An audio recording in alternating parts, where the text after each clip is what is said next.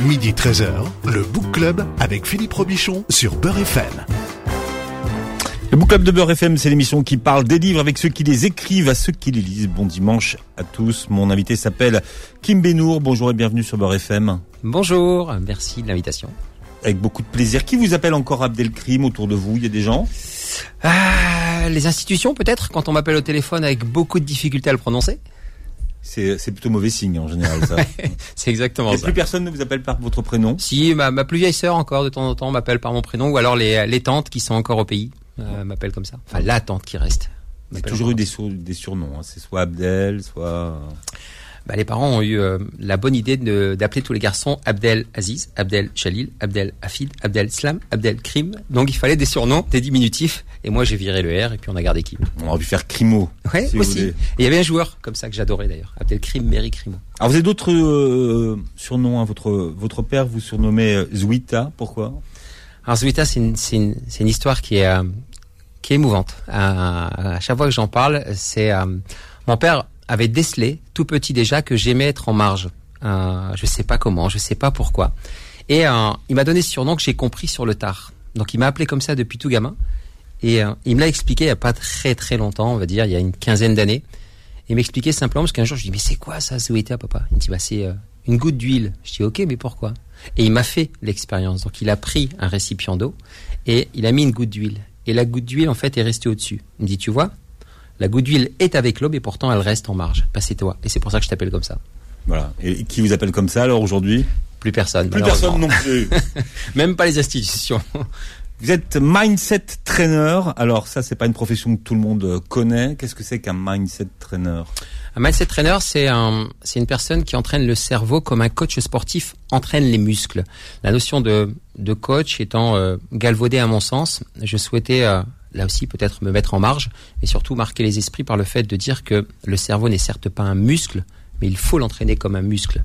Donc quand un coach sportif vous dit de faire des burpees ou des jumping jacks, on s'exécute sans euh, rechigner. Si moi je vous dis de faire des VSC ou des annul annul euh, ou des euh, next, vous allez vous demander ce que c'est. Ben ce sont des exercices pour changer le câblage neuronal. C'est pour ça que je suis mindset trainer. Voilà. Et vous êtes aussi un adepte des acronymes. On a commencé à le voir. Alors un acronyme pour tout le monde, qu'est-ce que c'est?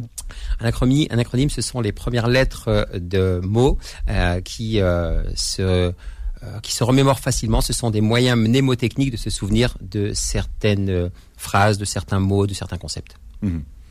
Et donc, vous, vous, en, vous en usez, on, on, vous appelle même Monsieur Acronyme. J'aime en user pour, pour justement euh, on sait que nous sommes 95% inconscients, euh, ou si on ne le sait pas, je, j'informe les gens qui ne le savent pas, et que au niveau inconscient, euh, le, cerveau a tendance à se souvenir davantage de d'images, d'émotions, de sensations. Et les acronymes sont vraiment des moyens qui aident à créer ce chemin neuronal et à se souvenir de certaines hmm. choses. VACOG visuel, auditif, kinesthésique, olfactif, gustatif, les cinq sens en fait. Les cinq sens, quand on vous demande quels sont les cinq sens, euh, on va commencer à chercher, mais quand on dit VACOG, bah, c'est beaucoup plus facile, on se souvient. Et euh, VACOG, ben, c'est, ça fait voyager les gens, c'est les navires, c'est on, on l'imagine comme on veut. Moi, ça me fait penser à Viking, donc j'imagine quelqu'un avec un casque, et puis j'imagine tous mes sens. Voilà ce que ça fait. Alors, vous êtes là aujourd'hui puisque vous publiez votre premier livre qui s'appelle Zdam foncé, sous-titré Découvrez qui vous êtes au plus profond de, de vous. Un mot pour la sketch noteuse hein, qui a beaucoup travaillé, qui s'appelle Sonia Salt, et euh, elle illustre votre livre. Alors, il n'y a pas que des acronymes, mais il y a aussi énormément de, de sketch notes qui sont des bons moyens de, visualisation et de mémorisation. Euh, parce que le, le sketch note, c'est pas encore très répandu aujourd'hui dans la société. Qu'est-ce que qu'est-ce qu'on appelle un, sketch note? Un sketch note, c'est la c'est la façon de résumer un, texte, euh, euh, un audio. Euh, par l'image, par des dessins plus précisément, avec une chronologie visuelle qui permet, généralement ça se fait en paysage, alors dans le livre c'est un peu plus compliqué, mais en format paysage parce que les yeux peuvent voir à 180 degrés, mmh. donc ça c'est aussi un moyen important, et ça permet de, en voyant une image, de d'enchaîner, enfin d'enchaîner, de réveiller dans le cerveau euh, ce qu'on a lu et de se remémorer de cette scène puisque la manière dont vous allez percevoir certains passages du livre seront complètement euh, sera complètement différente de celle dont moi je l'ai écrite. Parce que vous avez votre propre système de valeurs, votre VACOG, et ces images-là vont permettre de vous vous rappeler un peu ce que vous avez ressenti au moment de la lecture. À quel genre votre livre appartient-il? Est-ce que c'est un, un roman biographique? Est-ce que c'est un livre de développement personnel ou est-ce que c'est complètement autre chose? C'est un mix. Je, je me suis longtemps posé la question. euh, je dis que c'est un, un guide initiatique, un, un roman initiatique. C'est, euh, j'ai tendance à dire que je suis un éternel apprenti. J'aime beaucoup apprendre beaucoup de choses. Donc d'abord, c'est une base de développement personnel. Appelons un chat un chat, euh, tout en ayant une connotation spirituelle très élevée. Qu'est-ce que la spiritualité? On peut en parler. Euh, et euh, en même temps, ce sont des, des guides, enfin des choses pratiques, des exercices pratiques. Trop souvent, quand on regarde la première couverture d'un livre de développement personnel, on se dit à 90% on sait à quoi s'attendre. Moi, ce que je souhaitais, c'était pousser un peu euh, plus loin en disant je souhaite donner aussi des exercices, mais surtout laisser le libre arbitre de chacun s'activer. Je l'ai fait entrer dans mon garde-manger de la connaissance. Chacun vient y choisir ses ingrédients. Je saupoudre avec euh, mon grain de sel ou mon grain de poivre, mais chacun fait ce qu'il entend avec ce guide initiatique. Bon, alors montrez votre livre, hein, puisque l'émission euh, est euh, enregistrée. Vous pourrez l'avoir euh, sur la chaîne YouTube. Donc voilà, c'est votre livre. Il vient de sortir aujourd'hui. Ah, vous avez ressorti de vos archives un, un manuscrit vieux de, de 30 ans. Euh, Qu'est-ce que ça vous a fait de vous relire euh, 30 ans après? Euh, ça a eu un, un double impact. Euh, D'abord sur l'aspect émotionnel. Moi, je dis toujours avec mon épouse, on dit toujours à nos enfants, ne luttez jamais contre vos émotions. Donc j'ai d'abord fondu en larmes comme un gamin parce que parce que je n'ai plus euh, mes parents, ça vous le savez ou vous le découvrirez. euh, Enfin, je vous annonce rien maintenant, vous le savez. dans, dans le livre Dans le livre, on Ouais. en parle plus Mm. en détail. Et euh, d'abord, ça, ça a éveillé en moi beaucoup d'émotions. Et ensuite, je me suis dit, mais en fait, tu as une plume. En toute humilité, mais tu as une plume. Tu as déjà un style. À 13 ans, tu avais déjà un petit style d'écriture propre à toi. Il y avait beaucoup plus de fautes d'orthographe euh, qu'il y en a maintenant. Et je me suis dit, mais vas-y. Et j'ai- euh, cassé cette barrière et j'ai profité du confinement pour me lancer complètement. Et j'ai adoré écrire. pour écrire votre livre. Qu'est-ce qu'il y avait dans votre dans votre livre d'il y a, euh, que vous écrivez quand vous avez 13 ans? C'était euh, genre un journal intime? C'était vos pensées? Alors c'était des pensées, mais c'était aussi beaucoup euh, sur ce que j'observais euh, de mon père, des comportements de mon père, comment je percevais mon père, ce, ce daron euh, de- des anciennes générations qui rentrait à la maison harassé de travail et avec qui on partageait des choses, euh, beaucoup d'imitations. Euh, je, faisais beaucoup de, de euh, on va dire de description de ce qui se passait dans le foyer Mm. de, de mes frères, de mes sœurs. Donc c'était un peu du, du storytelling ancienne génération. Je racontais ce que je voyais. vous imitiez les personnages du bébé de show. Ouais.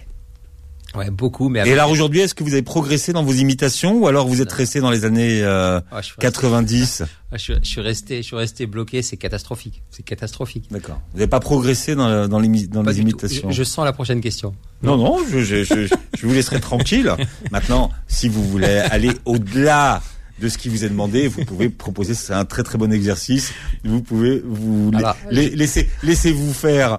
Je suis devenu presque imitateur. Avant, j'étais peut-être imitateur. Je suis devenu presque imitateur. Donc ça ressemble plus à grand chose. Ou alors il faut, il faut, faut, faut aussi renouveler les, les personnages quand même. Si. Parce que si c'est pour nous faire Kermit Mitterrand ou, euh, ou Marchie la cochonne, vous voyez, c'est C'est ça. ça. On a, on a un peu, on a, on a un peu changé. Exactement. Donc vous faites quoi? Vous imitez les, les personnes de la vraie vie? Parce que souvent, souvent les vrais imitateurs, ils imitent très très bien les personnes de la vraie vie. Alors non, je, je, je, je crois que ce, ce don que je me suis autoproclamé, euh, il s'est vite dissipé. Très Euh, prudent finalement. Je vais vous faire l'imitation de Kermit la grenouille avant la fin. J'en rêve, j'en rêve. Je pense que là, on va, on va exploser euh, les scores. Vous pensez qu'un un livre peut changer euh, une vie? Hum, il peut y contribuer. Euh, dire qu'un livre peut changer une vie, c'est peut-être présomptueux. Je pense que c'est la personne qui décide de changer de vie, déjà intrinsèquement. Euh, c'est une, décision qui est, qui, est, qui est inhérente à la personne, qui est vraiment euh, viscérale. Et le livre est, un moyen. Ça, ça va être un, un tuteur, une béquille, euh, un déclic, on peut l'appeler comme on veut. Avoir la prétention de dire la personne va changer, je pense que changer de vie, c'est un processus. La décision se fait en une demi-seconde, mais combien de temps il a fallu euh, faire mûrir cette décision Hmm. Donc ça peut être un accélérateur, ça peut être un déclic, euh, ça contribue à ce changement. Alors, vous vous parlez d'un livre, euh, le même que Warren Buffett. En fait, c'est un livre qui a traversé les générations, un livre qui a insp- a inspiré beaucoup de personnes qui ont réussi. C'est le, le livre de Dale Carnegie, Comment se faire des amis. Il est dû sortir en 1935-1936. Euh, donc, en, en quoi ce livre-là que vous avez ouvert quand vous avez 16 ans a-t-il changé votre parcours? Il a, il, est simplement venu conforter ce que je pensais au plus profond de moi. sur le fait que, in fine, on est de passage un peu sur cette terre et, et, et les conditionnements que l'on peut avoir dans l'environnement peuvent nous bloquer. Mais au final, c'est cette phrase que je remets dans le livre, ce que tu es parle plus haut que ce que tu dis. C'est, euh, on a juste à être et rien d'autre. Et, je le définis dans mon livre avec euh, pas mal d'exemples euh, que j'ai vécu. Et ce livre commence à faire des amis, influencer les autres. Au-delà du, du, du, titre un peu putaclic, hein, excusez-moi l'expression, c'est comme ça qu'on l'appelle. Euh, c'est euh, surtout euh, le fond de ce livre qui, qui dit mais alignez-vous avec qui vous êtes véritablement, mm. parlez n'importe quel langage, on sentira si vous êtes sincère ou pas. Et ça, ça, ça m'a profondément. Parce que la sincérité dans comment vous faire des amis, on, on, on, fait difficilement la limite entre l'opportunisme et la sincérité. Il y, a, y, a, un mix complètement, il y a un mix des deux. Encore une fois, tout dépend avec quel VACOG vous lisez ce livre-là. Moi, ma perception et, et, et, le spectre dans lequel je me suis mis en lisant ce livre, c'était de dire en fait, un, à prédisposition équivalente, euh, pourquoi certaines personnes réussissent mieux que d'autres, hmm. tout en sachant que ma définition de la réussite, elle n'engage que moi et, elle m'est propre. Et c'est avec cette perspective-là et ce, cadre-là que j'ai lu ce livre. J'ai ma punchline du, jour en lisant votre livre. Hein. Rien ne sert de créer, il faut copier à point. Vous, quand vous êtes parti, enfin, elle est tronquée. Hein, j'ai gardé que j'ai gardé que, que, la fin, mais quand, quand vous avez commencé à écrire, est-ce que vous aviez un modèle de livre que vous vouliez égaler ou, euh, ou qui, qui, vous servait de simplement de, de référence Alors euh, j'en ai j'en ai plusieurs, j'en ai trois pour être précis. C'est Joe Dispenza, Jim Quick et Jonas Saraf, qui sont trois mentors du développement personnel, voire de mm. la nouvelle conscience, la nouvelle approche aujourd'hui, avec tout ce que ça peut comporter comme comme difficulté à comprendre. Mais ce que j'ai aimé parce que on, est à la croisée de chemin. Il y a, une prise de conscience des gens un peu plus que la moyenne, euh, selon moi, euh, où euh, tout ce qui est en train de se passer, Mère Nature qui nous renvoie euh, dans, dans nos goals en, en, appuyant sur pause l'espace de quelques confinements pour nous ramener au, à la réalité des choses. Donc il y a cette notion de spiritualité qui est euh, euh, la notion de mission de vie et que les gens qui se mettent une pression, trouvez votre mission de vie, spiritualité. Ce mot-là, maintenant, euh, on va sur la toile et on, le trouve sur, sur tous les postes. Et ces gens-là, ce que j'aime beaucoup, c'est une approche 3P. Je vais reprendre un acronyme ou, et c'est euh, la notion de, de, euh, pratique, participatif et pragmatique. Et c'est ce que j'aime. C'est-à-dire que quand on lit du Jim Quick, il vous dit pas simplement euh, reprenez le contrôle de vos Alors Jim Quick, il fait quoi, Jim Quick? Jim Quick, c'est juste le, le, le, coach mental de Will Smith, pour le résumer rapidement. Mais Jim Quick a eu un accident quand il était gamin et, et il a compris que la plus grande puissance qu'il avait entre les mains, si je puis dire, c'était la maîtrise de son cerveau et du fonctionnement de son cerveau. Donc euh, lui euh, explique que des exercices basiques répétés de manière récurrente permettent d'inverser les chemins neuronaux parce qu'in fine, nous ne sommes pas des êtres logiques, nous sommes des êtres neurologiques et biologiques. Et quand on comprend le fonctionnement neurologique ou biologique des choses, on peut inverser la tendance. Et ça lui réussit à Will Smith. Hein. On voit que d'abord il se réinvente. Euh, il se réinvente, il a pris, il prend des risques d'ailleurs. Hein. voilà, un nouveau Will Smith. On en reparlera euh, tout au cours de cette émission. Kim Benour est notre invité à l'occasion de la sortie de son premier euh, livre, s'appelle Zdam. Foncez, on verra tout à l'heure ce que ça veut dire Zdam. Découvrez qui vous êtes et au plus profond de vous, on en parle jusqu'à 13h. Le Book Club revient dans un instant. Midi 13h, le Book Club avec Philippe Robichon sur Beurre FM. Retenez son nom, il s'appelle Kim Benour, il est euh, mindset trainer, il publie son premier livre voilà, qu'on vous présente aujourd'hui jusqu'à 13h. Dame, foncez, découvrez qui vous êtes au plus profond de vous.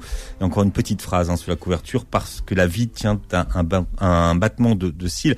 Il y a beaucoup de morts dans votre livre, hein, et, c'est vrai que vous rendez euh, beaucoup hommage à vos morts. Bah, c'est, euh, et d'ailleurs, cette, cette, cette phrase-là, vous rendez hommage à qui avec cette, euh, cette phrase parce que la vie tient un battement de cils Alors à mon père euh, et à ma mère également, puisque ils m'ont toujours dit en arabe, Denia Hede m'a fait Awalo, ce qui veut dire la vie passe à vitesse grand V. Il y a rien dans ce bas monde, si on doit le résumer littéralement, mais traduit par la vie passe. Enfin, tiens, un battement de cils, c'est on cligne les yeux, on les ouvre et, et j'ai une anecdote pour ça. Je me souviens avec comme je parle beaucoup des morts, parce que pour moi la mort fait partie de la vie et j'en parlerai. Euh, j'ai pas de tabou avec ça. Euh, je me souviens quand j'étais plus gamin avec un de mes, un de mes frères qui est décédé aussi, euh, je disais en l'an 2000 j'aurai 26 ans. Voilà. Je pensais à votre frère hein, pour cette phrase d'ailleurs. Il y, y, y, a ça. Pour, votre euh, frère. Alors, mon père me dit cette phrase au moment où on perd mon frère, mais je pense à lui et je me dis euh, ce jour-là Allez, vas-y, fonce, dame, éclate-toi, euh, profite Mm. à fond. De toute façon, critiquer, tu seras critiqué. Euh, donc vas-y, euh, éclate-toi tout simplement. L'histoire de vos parents commence en, Algérie. hein. Ils arrivent en, France en 1964, deux ans après l'in- l'indépendance. La partie algérienne de la vie de vos parents, vous la connaissez bien? Ouais, ouais, j'ai, ça, fera- peut-être. Alors, j'ai, pour ambition de, faire un film sur la vie de mes parents euh, et d'écrire aussi un autre bouquin sur cette, sur vie-là justement parce que euh, je leur ai posé des, centaines de questions. Euh, j'ai des enregistrements avec eux, donc étant euh, très complice avec mes parents. Euh, je voulais à tout prix euh, garder une trace et, euh, et euh, Alors c'est rare, hein, les enfants qui, Ouais. qui font ça sur la, la partie, euh, la partie de l'autre côté de la Méditerranée de leurs parents. Ça Ouais. saute souvent d'une génération. Alors c'est effectivement ça et, et c'est pour ça quand je vous dis que mon père m'appelait Zouïtia, euh, j'étais la personne qui provoquait un petit peu à chaque fois, mais dans le bon sens du terme. Et même lui, ça l'interpellait quand je venais lui poser des questions, en disant mais raconte-moi la guerre, papa, t'as vécu quoi? Alors, Au départ, c'était euh, d'un revers de la main, il me disait mais t'es trop jeune pour comprendre, cherche pas et ainsi de suite. Et plus le temps a avancé, ben, plus euh, j'ai réussi un peu à tirer sur ce fil d'or et, et avoir des, des infos. Alors je sais qu'ils sont partis avec euh, de lourds secrets, avec des choses qu'ils n'ont pas compris, avec des choses qu'ils ont souhaité garder. Mais pour autant, ils m'ont ils m'ont donné pas mal de choses. J'aurais pu en avoir 40 de lois, mais j'en ai mis 21. Mhm. 21 lois, donc c'est les 21 lois que vous ont donné vos parents. Oui. Euh, votre père vous donne la 21e d'ailleurs sur son lit de sur son lit de, de mort. hein. Euh, alors c'est intéressant, 20 21 lois, alors que vous résumez d'ailleurs hein, chacune. Pourquoi 21 Je suis né le 21 septembre. je, je voulais savoir s'il y avait un lien parce que Je suis né le 21 septembre. Ma mère est née le 21 septembre. Et, euh, et ce livre, je l'ai voulu un peu comme euh, la dualité de la vie, en fait. Je pars du principe que pour comprendre l'amour, faut comprendre la haine, avec cette image de, de, de la pièce. Euh, et, je voulais euh, faire un espèce de, pseudo-match entre mon père et ma mère. Donc, euh, leur donner le nombre équivalent de lois. Et en, les, en, retraçant un peu le parcours, c'était hallucinant parce que ça m'a semblé évident. Il y avait 10 lois d'un côté, 10 lois de l'autre. Et puis cette 21e loi qui est celle que mon père me donne sur son lit de mort. Vous découvrirez dans le livre ce qui se passe à la fin. la loi d'or. Cette fameuse loi d'or que, que, que, que j'écris euh, ici euh, sur le livre en dernière de couve. Ah, je l'ai pas vu ensuite parce que le livre vient d'arriver. Donc, vous voyez, je, je découvre en même temps que vous le, le livre. Et, cette loi d'or, elle est, euh, elle, fait partie, en fait, des, des lois immuables du monde dans lequel on vit. Et, et les plus grands de ce monde, pour en avoir rencontré quelques-uns, pratiquent cette loi d'or. Je la résumerai en faire aux autres ce qu'on aimerait qu'on nous fasse, euh, respecter son prochain. Euh, elle peut En être mar- chez vous, dans votre milieu, en, marketing, on appelle ça la symétrie des attentions. Complètement, complètement. Mm. Et, et ça, c'est prépondérant pour moi. C'est euh, c'est euh, vital, c'est viscéral et, et je ne c'est pas négociable en fait. C'est comme ça. Alors, on parlait des acronymes dont vous êtes friand, vous êtes même fou. Un des premiers acronymes, hein, c'est ASAP. Et euh, ce qui est important dans ASAP, c'est les, les deux dernières euh, lettres. Hein. Mm. App comme Appliqué. D'accord. Donc votre livre est un livre qui est fait pour être euh, appliqué. Euh, il faut le lire chronologiquement ou alors on peut on peut lire les lois euh, comme on comme on veut peut. indépendamment? On peut effectivement les lire comme on veut. J'ai j'ai fait l'exercice et euh, en fait, ce que je dis, c'est que ces lois, c'est une espèce de puzzle, de puzzle à 21 pièces. Et elles sont là, donc on va pas forcément prendre les quatre coins. Généralement, on prend les quatre coins au départ, puis après on vient imbriquer les, les Mm, pièces. mm. Dans, dans, dans ces 21 lois, piochez comme vous le souhaitez. La seule chose, la seule consigne, si je puis dire, c'est de terminer par la loi d'or. Mais sinon, les 20 euh, autres lois, piochez comme vous voulez. Vous verrez qu'au final, ça va répondre à un besoin du moment. Mhm. Et ensuite appliquer. Il y a des exercices, hein, vous verrez, il y a des flashcodes, c'est moderne. Ouais. Donc vous pouvez appliquer, mais c'est vrai que souvent les livres vous lisez et puis euh, si vous appliquez pas, ça sert à rien. C'est Ouais. pas parce que vous avez lu le livre que ça fonctionne. Tout à fait. Ça, ça c'est vraiment une leçon que j'ai que j'ai apprise avec euh, les auteurs que je citais, hein, que ce soit Jim Quick, Jonas Saraf ou encore euh, Joe Dispenza. Il y en a plein d'autres. Hein. Euh, cette notion d'application qui peut euh, contribuer à l'accélération du changement qu'on a initié. Savoir et ne pas faire, ce n'est pas savoir. Ouais. Donc ça c'est Léo Biscaglia. Voilà. Il faut appliquer. Appliquer, c'est vraiment clé. Euh, là, en échangeant, même ici, moi, quand je pars, je pars du principe qu'on a, on a tous une histoire à, à raconter et une histoire à écouter. Moi, je viens ici, j'ai une petite expérience de la radio, mais pour autant, euh, j'utilise deux fois plus mes oreilles et mes yeux euh, que ma bouche. C'est assez paradoxal quand je le dis là parce que je suis interviewé pour euh, pour regarder, pour observer, pour apprendre. Euh, et surtout, je mets en Est-ce que pratique. est-ce que c'est plus facile de répondre aux questions ou de les poser? Je suis à l'aise sur les deux.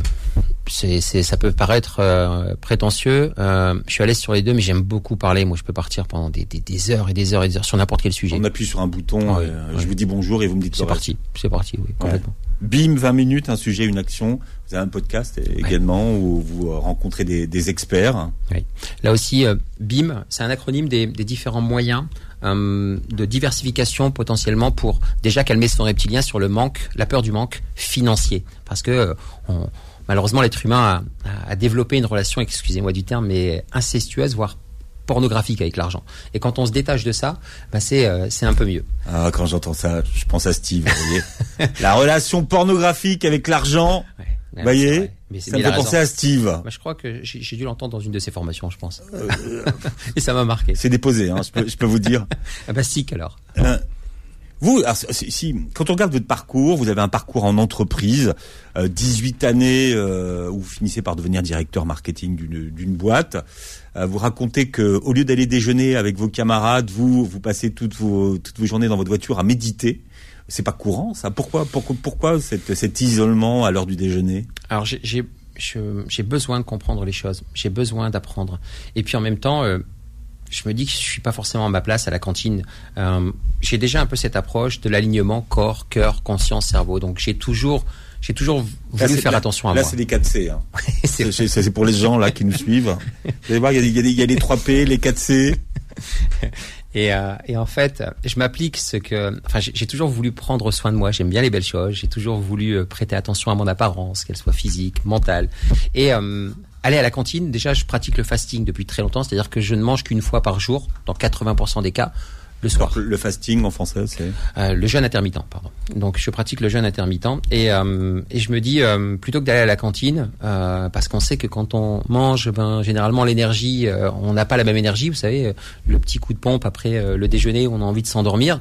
Donc je me dis, euh, Alors là, il faut revoir les, les cycles circadiens pour ouais, ça. exactement, exactement. je vois que vous avez bien, bien, bien euh, suivi. Donc euh, et, euh, et là je me dis. euh, mais va nourrir ton cerveau en fait. Donc je vais nourrir mon cerveau et puis je, je commence par des vidéos sur YouTube. ensuite je pratique un peu de méditation, de la lecture. Je suis des formations en ligne. Et pendant ces moments-là, ben je me dis que je fais ce que 5% de la population fait ou ce que 95% de la population ne fait pas appliquer. Bon, alors, ce qui est intéressant, c'est que vous avez, vous avez, euh, ah, vous avez- vous aviez le choix, soit vous étiez imitateur, soit vous étiez footballeur euh, professionnel. Votre sport-études, vous rencontrez un grand monsieur, Ouais. un coach, un grand coach qui s'appelle. Daniel Leclerc. Bon, et ça se passe bien avec lui? Ouais, ça se passe super bien avec lui. Ça se passe vraiment super bien. Je garde et je raconte une anecdote euh, qui, qui Les Lensois, les Lensois qui nous écoutent euh, s'en souviennent forcément. hein. Ouais, ouais. Daniel Et- Leclerc. et Da- Daniel et, et Johan, euh, Johan Lachor, qui est, qui est mon meilleur ami, qui marque ce fameux but en, en 99, et on était encore ensemble la semaine dernière. Euh, et Daniel Leclerc, il a cette posture en fait. C'est-à-dire que c'est ce que je dis dans le livre. Il a cette capacité à faire blanchir un beurre et un black, ne serait-ce que par sa posture. Tellement il en impose. Il est charismatique. Nous, on a 15-16 ans. On voit le grand blond arriver de l'époque de la Lasiodrome, de Fares Bouzdira, pour ceux qui connaissent. C'est assez exceptionnel. Et en un mot, euh, il nous fige. Mais pour autant, il est visionnaire. Euh, et il explique des choses. Et, et il y a une Mm. anecdote qui est croustillante dans le livre où, il- où il me fait monter euh, Un arbre. un arbre pour aller récupérer un ballon que j'ai envoyé. Hmm. Et vous l'avez fait. Ah. Euh, Il y, a- y y aussi, c'est votre première expérience de racisme aussi d'une certaine façon. Alors c'est une première expérience de. Parce que là, là, là, j'ai l'impression que vous réécrivez l'histoire et que vous l'enjolivez, mais non. finalement, c'est là vous êtes confronté à la différence. Je suis complètement, en plus, le grand blond. Euh, et, et, et, euh, et il me met face à ma différence. Et, mais qu'est-ce qu'il vous dit Que- que- que- Quels sont les mots qu'il emploie à ce moment-là? Les mots qu'il emploie, c'est qu'on est en train de jouer un 4-4, comme on dit au foot. Donc on est 4 contre 4 avec, des petits buts. Et je suis avec Habib dans une équipe, Habib Lasri, euh, que je cite. Et on, on fait ce petit match et on n'arrive pas à marquer. Et il arrête. Et comme un entraîneur, il dit mais faites pas comme si, jouez comme ça et ainsi de suite. Puis de toute façon, vous ne gagnerez jamais la Coupe du Monde. Et, et cette phrase-là, je dis mais mais pourquoi euh, Si, je- je- j'espère. On a des gens comme Zidane qui sont en train d'arriver. C'est peut-être trop tôt à l'époque, parce que Zidane n'est pas encore sorti. Euh, et je me dis mais en fait non, c'est euh, ouais, c'est parce qu'on est peut-être basané. Et, et, et je le prends en, en, en expérience raciste, mais très vite, je la tourne à mon avantage en me disant euh, c'est une réalité et faisant une force. C'est pour ça que euh, j'ai tout de suite tourné ça en me disant euh, je, il est hors de question que je tombe dans la victimisation. Et ce passage-là, euh, quand je l'ai écrit, je me suis dit, euh, ça peut être interprété de cette manière-là, alors que ce grand monsieur a apporté beaucoup. Hmm. C'est pour ça que c'est important de remettre euh, les, les, choses les choses de leur contexte, Ouais, dans leur contexte, et de la façon dont vous les avez euh, vécues. ouais. ouais, vécues. Bon, aujourd'hui c'est beaucoup plus compliqué. Hein. Je pense qu'on peut moins dire les choses. Ah, Aujourd'hui, c'est beaucoup plus compliqué, bien sûr, là, avec les réseaux sociaux, avec euh, Hmm. les, enfin, les, les blagues de Coluche ne passeraient plus aujourd'hui. Ça, c'est Hmm. clair. Qu'est-ce que vous retenez de, de lui comme coach? En fait, comme, comme clé, puisque vous l'avez observé, aujourd'hui vous êtes devenu un, coach professionnel, même si vous avez indiqué en début d'émission que vous aviez des réserves sur ce, sur ce, ce, mot de, de coach. Mais, mais lui, c'était quoi sa valeur ajoutée? Quelles étaient ses clés pour faire, pour faire avancer l'équipe de Lens, par exemple? Alors, il y, a- deux choses qui m'ont marqué, c'est sa conviction et sa profondeur de vision. C'est c'est là où c'était assez hallucinant, c'est-à-dire que euh, quand, il- parlait de quelque chose, il n'y avait pas besoin de le répéter deux fois. On sentait dans l'intonation, dans la vibration, dans ce qu'il y mettait comme cœur, euh, que, c'était comme ça. Et euh, la profondeur de vision, c'est-à-dire qu'il avait toujours deux, trois coups d'avance. C'est-à-dire que c'est quelqu'un qui connaissait le football, véritablement, d'un point de vue stratégique. Et euh, c'est une phrase d'un autre entraîneur qui est Smereki, je crois, qui entraînait Dunkerque, et Valenciennes aussi, qui disait voir avant de recevoir. Ben, Leclerc voyait mes deux coups avant de recevoir le ballon. C'était incroyable. C'est-à-dire qu'on avait Il anticipait finalement. C'était plus que Toujours l'anticipation. Il avait des yeux derrière la tête. C'est ça qui était incroyable. Ouais. Vraiment incroyable. Ça, c'est quelque chose que vous appliquez aujourd'hui? Vous l'avez gardé de, de lui, ça? Ouais, ça, ça, j'ai gardé, euh, j'ai gardé ça de lui, j'ai gardé ça de mon père aussi. Je fais le parallèle puisque euh, il y avait ce côté visionnaire, comme les cinq tables qui euh, qu'il a voulu mettre sur le toit de sa maison en Algérie pour accueillir sa famille pour l'odorer. Il avait visualisé, c'est une profondeur de vision, de penser aussi à ça, avec cet équilibre, de faire le bien et l'oublier. En faisant ce, ce choix hein, d'être euh, footballeur professionnel, je vais, Nicolas, euh, déborder un tout petit peu. On, on, on reprendra du, du, du, du temps à, la- à la, à la mi-temps. Euh, vous avez cédé à ce que vous appelez le syndrome de l'objet brillant. Vous avez dû interrompre une carrière qui n'avait jamais commencé. Vous vous en êtes voulu d'avoir déçu vos parents? Oui, ouais, ça a été, ça a été très très lourd à porter. Euh, j'ai pas assumé 100% de la responsabilité dès le début. Euh, J'étais d'abord euh, désolé vis-à-vis de moi-même parce que tous les voyants étaient ouverts. Et je pars du principe que rien n'arrive par hasard, que tout est ok, et, et, et que finalement, euh, ça m'a permis de rencontrer mon épouse, ça m'a permis de faire la carrière que euh, j'ai faite. Hmm. J'aurais encore aujourd'hui, hein, il m'arrive parfois de m'endormir en, en rêvant marquer ou alors de rêver marquer un but en finale de la Coupe du Monde. Parfois pour la France, parfois pour l'Algérie. Euh, j'ai toujours eu euh, ce, ce rêve-là euh, enfoui en moi Et là, vous vous réveillez, j'espère, à ce moment-là. D'accord. complètement. Et, et mais c'est ok, ça fait partie, euh, ça fait partie de mon expérience de vie. Je cherche pas à refaire le passé, jamais.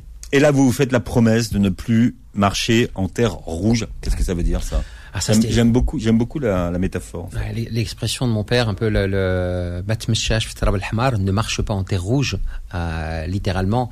Euh, c'est euh, c'est comme de la lave, ça brûle. C'est-à-dire que chacun a son éthique, ses standards, et, et, et a, chacun a son système de valeurs. Et à partir du moment où le système de valeurs est en adéquation avec la loi d'or, chacun peut faire ce qu'il en, ce qu'il a envie.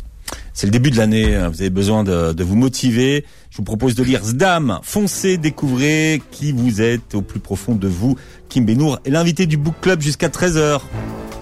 Le Book Club revient dans un instant. Midi 13h, le Book Club avec Philippe Robichon sur Beurre FM. Et c'est Kim Benour qui est l'invité du Book Club aujourd'hui, Mindset Trainer, à l'occasion de la sortie de, de votre premier livre de développement personnel, euh, Zdam. Foncez, découvrez qui vous êtes au plus profond de vous. Alors Zdam, on va rendre euh, cet acronyme à, aux, aux propriétaires. Zdam, ça veut dire quoi? Alors Zdam, ça veut dire foncer, ça veut dire marcher, mais marcher d'un pas ferme. Mm. Et, et, euh, véritablement, c'est Azdam. Euh, donc A-Z-D-A-M, si on doit l'écrire phonétiquement. Et, et, et c'est le, le mot que mon défunt père utilisait euh, à chaque fois quand on venait le solliciter, euh, quel que soit l'objectif. On lui disait papa, euh, voilà, je veux, je veux acheter, euh, je dis n'importe quoi, une chemise, euh, Zdam. Euh, je veux acheter une maison, je veux investir dans ça, je veux prendre un nouveau boulot. Je veux... Et il nous disait à chaque fois, ou pas, hein, bien sûr, mais il nous disait, Zdam, fonce, fonce, mais te pose pas mille et une questions, vas-y. Et, euh, et euh, moi qui suis euh, algérien né en France, euh, français d'origine algérienne, je voulais, Alors frangérien, vous dites. ouais, je suis frangérien. ouais. C'est quoi la frangérie? Bah, la frangérie, c'est mon monde. C'est euh, c'est euh, c'est là où, euh, où où tout est ok. C'est là où où Mais c'est quoi C'est au milieu? C'est quoi C'est au milieu de la France et de l'Algérie? C'est la Méditerranée Non, la, la frangérie? Qu'est-ce que qu'est-ce que vous appelez votre frangérie? C'est euh, mon monde intérieur. C'est euh, ma perception, c'est ma carte mentale de la manière avec mon vacog dont je perçois le monde dans lequel je suis. Et, et, chacun a, a, sa propre carte mentale du monde dans lequel il vit. Et moi, euh, j'ai dénominé ça, on va dire, j'ai mis une étiquette. Et hum, les étiquettes, c'est pas forcément bon, mais j'ai mis une étiquette à ce monde que je me suis créé, dans lequel je suis, qui est la frangérie, euh, qui est euh, entre la France et l'Algérie, au niveau surtout sentimental et émotionnel. Bon, à noter que vous avez écrit le premier livre de développement personnel en arabe phonétique. Hein. donc, vous êtes le premier sur le sur le marché. Écoutez, Jean-Patrick Capdevielle sur Beurre FM, c'est pas tous les jours, avec une, chanson qui s'appelle Canter dans le désert. Euh, le désert, c'est une expérience qui compte pour vous. Euh, on est tous des bédouins. Euh, dites-vous, qu'est-ce que vous avez trouvé vous dans le dans le désert et à qui vous rendez hommage avec à ce guide qui vous a accompagné et finalement qui vous a permis de vivre cette expérience initiatique? Alors, je me suis trouvé moi, euh, au plus profond de moi. Euh, et, je rends un hommage mais, euh, à, Mouloud, à Si Mouloud, Si qui veut dire monsieur en arabe, ce grand monsieur que j'ai rencontré, qui est un frère, véritablement, c'est-à-dire qu'on a gardé contact, on échange, mais très régulièrement, une, à deux fois par jour. c'est quelqu'un qui, qui n'est pas allé à l'école et qui pourtant a une science, une culture, une compréhension de la vie qui est déroutante. Et les gens que j'ai emmenés à l'issue de ma propre expérience l'ont découvert par eux-mêmes. Mmh. Et qui vous a convaincu de la vivre, cette expérience du désert? C'est euh, Salah Eddin Benzakour, le, fondateur du TEDx Alsace, qui, euh, lors d'une conférence, me voit sur scène, m'interpelle en m'envoyant un message.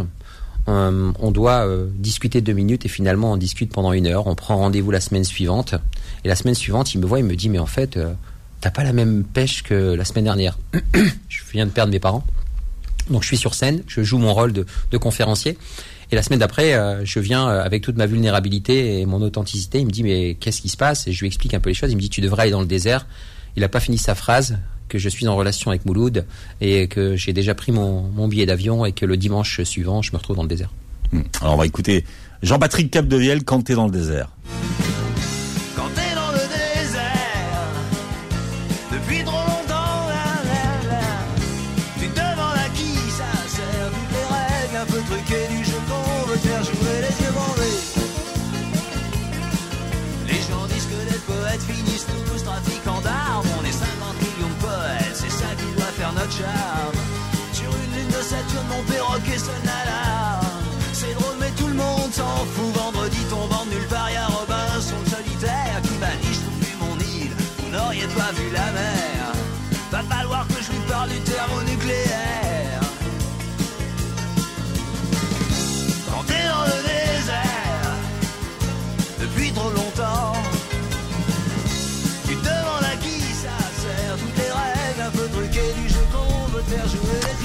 Désolé, Jean-Patrick Capdevielle. Bon, déjà, on a passé un, extrait, mais il faut choisir. Ou on écoute Jean-Patrick euh, Capdevielle, ou on écoute Kim Benour, mais vous avez compris, vous appuyez sur un bouton. Et comme on dit, les histoires n'arrivent qu'à ceux qui savent les raconter. Donc vous racontez bien euh, les histoires. Donc aujourd'hui vous avez euh, vous avez ce nouveau métier. Hein, vous êtes euh, mindsetter euh, coach. Mindset trainer. Mindset trainer. Donc vous avez concocté un programme de fitness du, du cerveau que vous avez commencé à, à concocter sur sur sur vous-même. En début d'année, comment on peut faire de notre cerveau un autre allié?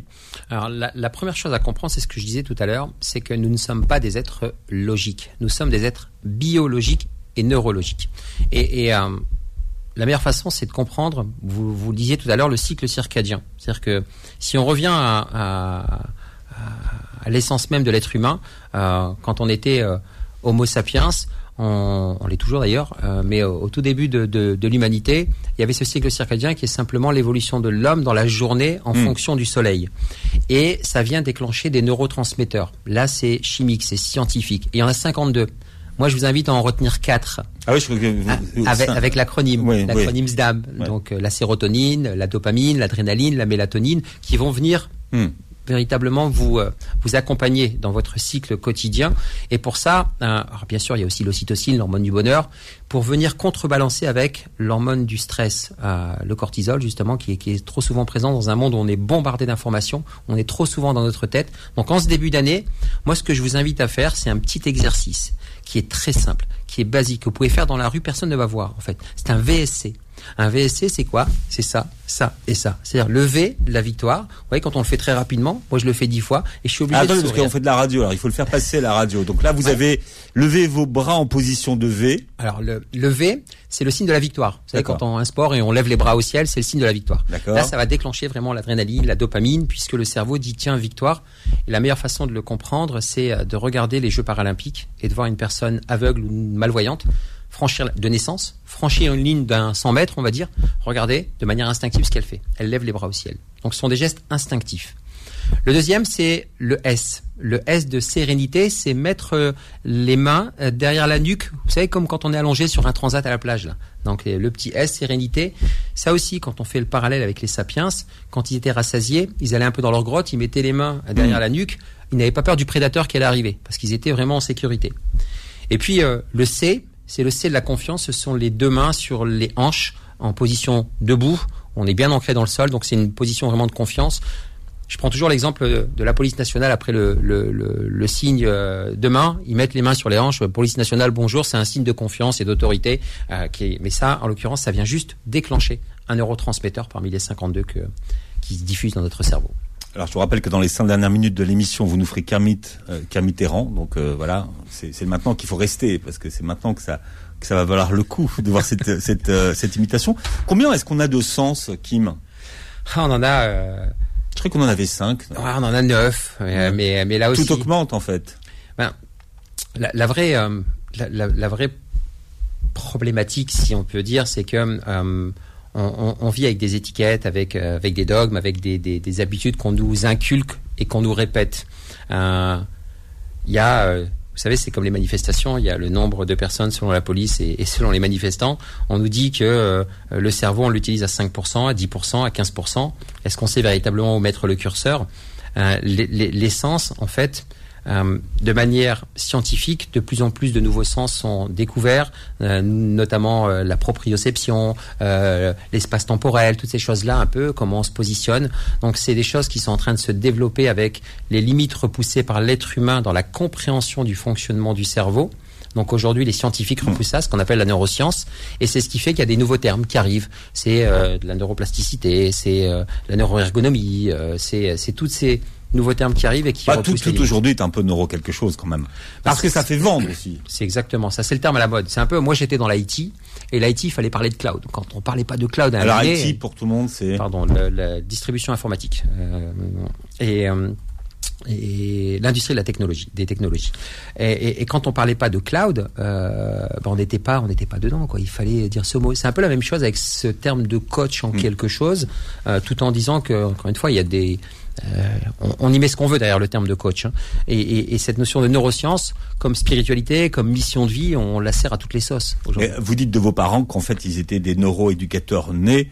Je pense que les neurosciences, ça leur parlait pas vraiment. Ils, Pas ils- tout, ils faisaient de la neuroéducation, euh, comme Monsieur Jourdain faisait de la prose, sans le, sa- sans le savoir. C'est, exactement ça. Je pense qu'il n'y a pas meilleur résumé euh, dans la notion de dans le ASAP le appliqué. euh, l'enfant que nous sommes toujours au fond de nous, L'enfant intérieur, hein. qu'on- dont on parle aussi beaucoup, Mm. euh, va, va simplement répliquer ce qu'il a euh, enregistré avec ses yeux et ses oreilles euh, dans un laps de temps de sa vie pour le répliquer tout simplement. Mais il y a beaucoup de parents qui nous écoutent, mais soyez les entraîneurs de vos, de vos enfants. Ça, c'est quand même important. C'est, vital. Mm. C'est, Comme vos parents ont été vos, vos, vos entraîneurs. euh, c'est incroyable. vous étiez grand, vous étiez une grande fra- fratrie, 10. Donc voilà. Et, à chacun, il y avait, euh, en plus, il y avait cette capacité à doser en fonction du niveau de compréhension euh, de, de- des enfants, les, exercices, les exemples, les.